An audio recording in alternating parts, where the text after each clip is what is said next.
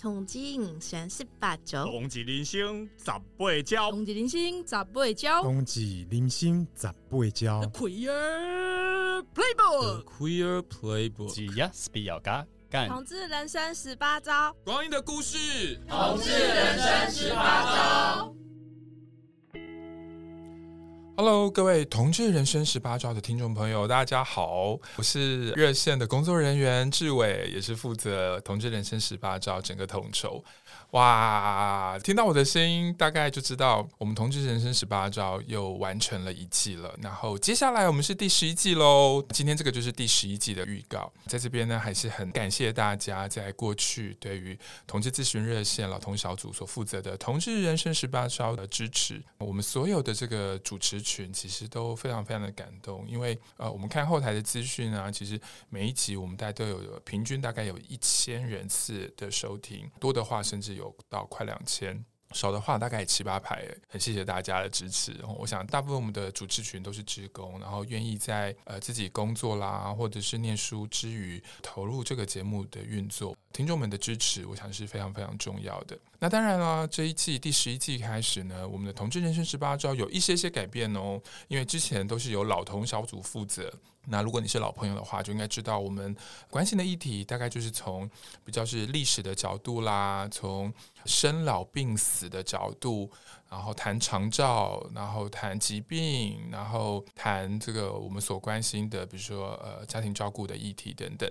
但是呢，新的一季呢，因为呢，Podcast 的这几年呢，其实影响越来越大。然后呢，我的亲爱的两个同事，他们负责两个小组呢，也就很想借这种同志人生十八招的这个影响力，他们就加入我们。第一个呢，是由我们热线性权小组，性权小组在我们热线负责的是青少年同志的议题，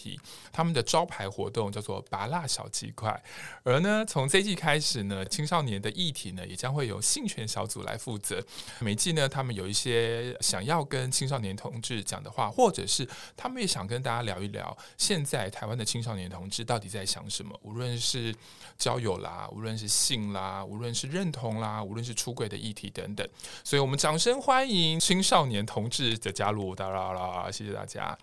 好，那另外呢，我们另外一个加入是热线的艾滋小组。艾滋小组呢，在热线一直是负责做男同志的性健康啦、性愉悦的议题、艾滋倡议的议题。而在第十一季呢，那他们也即将加入，然后呢，他们的节目副标呢叫做“居家男孩”。居就是 gay 的那个居，家就是家人的家吧？对，应该是居家男孩。他们谈的大概就是男男之间的亲密关系啦、约会啦、约炮啦、app 交友的议题。我想相信一定很精彩，因为我所认识的这个艾滋小组的尺度呢，都比我们老同小组大很多。好，所以我们也欢迎我们的艾滋小组。呃，希望大家呢，在第十一季呢，也透过这两个小组的加入呢，能够听到更多元的节目，更了解目前台湾同志运动在关心什么，同志咨询热线在做什么。这期节目播出的时间呢，其实正好呢，离呃十月底的台湾这个同志骄傲月呢很近，所以这边也让我打一下广告。这个各位朋友，如果听到这个节目呢，还在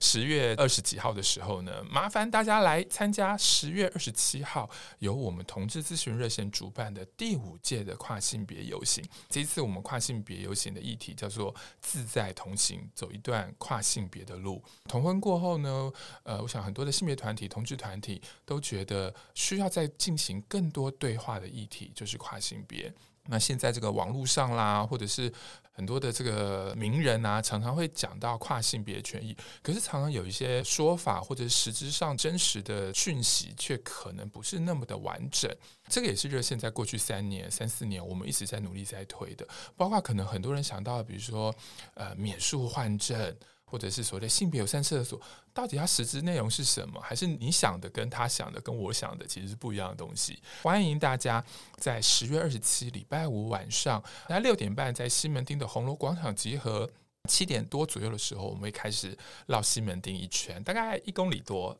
而且各位。这是晚上的游行。很特别吧？好，那我想疫情过后，尤其今年更稳定之后，我相信今年的跨性别游行应该会非常非常有呃多人参加。不如买一瓶饮料，跟着我们一起走吧。呃，跨性别游行隔天呢，就是我们的年度台湾同志运动的重头戏啦，就是十月二十八呃礼拜六下午，由这个台湾彩虹公民行动协会举办。那我们同志咨询热线啦，然后呃彩虹平权大平台啊等等的团体呢，是协办单位的第二十一届。台湾同志游行，这一次的同志游行的主标叫“与多元呃同行”哦，与多元同行。我想主要的精神是在于同志不只是只有同志 LGBTQI 等等，甚至还有比如说障碍同志啊，这个我做一些蛮久的是身心障碍同志议题啊，老年同志的议题，原住民同志议题，新住民同志的议题等等的，都欢迎大家呢在当天礼拜六哦，十月二十八礼拜六下午到台北市政府广场。跟我们一起，那当天有很多的市集活动，所以你可以提早来。我记得市集好像中午就开始了吧？好像对，那就可以来逛逛市集，然后买一点这个精美的彩虹小物，听一听现场这个主持人在讲一些什么样的议题，然后呢跟着我们一起走。对，那如果你不知道跟谁走，那先跟大家讲，同志咨询热线呢，我们在红色大队哦，所以你可以看当场应该主办单位会有红色大队的旗，那我们是红色大队的头车。那我想跟热线走应该不会无聊，我们有非常非常多这个名人啦，或者是我们的义工啊，会上台分享很多很多同志的议题，可能我也会上去讲一点吧。对，好，欢迎大家一起来。那当然还有我们老同小组、性权小组，还有艾滋小组，各个小组的伙伴都会上去分享，欢迎大家跟我们一起走。接下来再打个广告呢，就是热线呢，我们在二零零三年我们开始呃成立了家庭小组，家庭小组到现在其实正好二十周年。今年呢，我们热线家庭小组有做了一个调查，我们想要知道呃，目前的这个台湾同志父母的现况到底是什么？哦，所以如果听众朋友你是同志父母，欢迎来听这个问卷，或者是听众朋友你是同志，但是你已经跟你的家人父母哦，其中一个都没有问题出柜了，那你也可以上我们协会的官网。哦，或者是搜寻同志父母现况调查，你用同志咨询热线再加同志父母现况调查，麻烦你可以给你的父母填一下这个问卷。那这个问卷的重要性是什么呢？是我们热线家庭小组很想知道，现在台湾的同志父母。到底心里在想什么？他们的需要是什么？因为我们想知道说，诶，这二十年这时间有没有一些改变？那这可以帮助我们热线可以在未来提供更多符合我们同志父母需求的相关的服务。那这边呢，这个麻烦大家。那我们的问卷呢都是匿名的，所以大家不用担心出柜的议题。OK，好，最后一个呢，我们打一个广告呢，就是。在十一月十八号呢，热线呢会来举办一个跨性别友善校园暨友善医疗工作坊。这回到我们刚刚讲的这几年跨性别的议题，真的非常非常需要大家多关心、多了解。这个工作坊呢，我们分成两大块，一大块是医疗给医疗工作人员的，一大块是给教育工作者。那我们会有跨性别的朋友哦，这个现场生命故事分享，然后我们也邀请了这个医疗的领域、教育领域，他们都有投入跨性别议题的专业工作者来跟大家分享，呃，一些正确的知识跟如何在医疗领域跟教育领域让更多人了解跨性别，去除对于跨性别的一些偏见。那这个工作坊的资讯呢，也可以上我们热线的官网，赶快报名。对，这个人数有场地有限了哈。那我自己本身也会负责这个工作坊，对，所以啊、如果你报名的话，诶，会看到我。然后也会我们有一些老同小组的义工也在现场。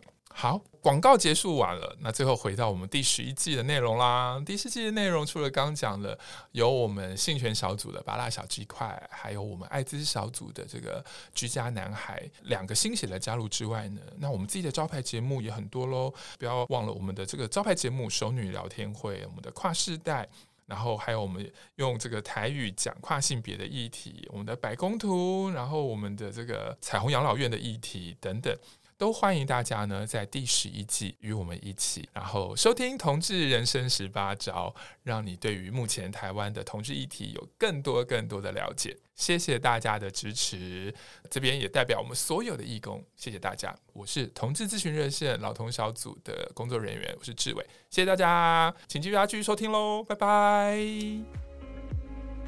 嗨，大家好，这里是同志咨询热线，我们是台湾第一个立案的同志组织，我们有八个不同的工作小组，提供各式各样的服务给同志社群。有你的捐款支持，我们可以为台湾的同志做更多，也欢迎到脸书和 IG 追踪我们哦。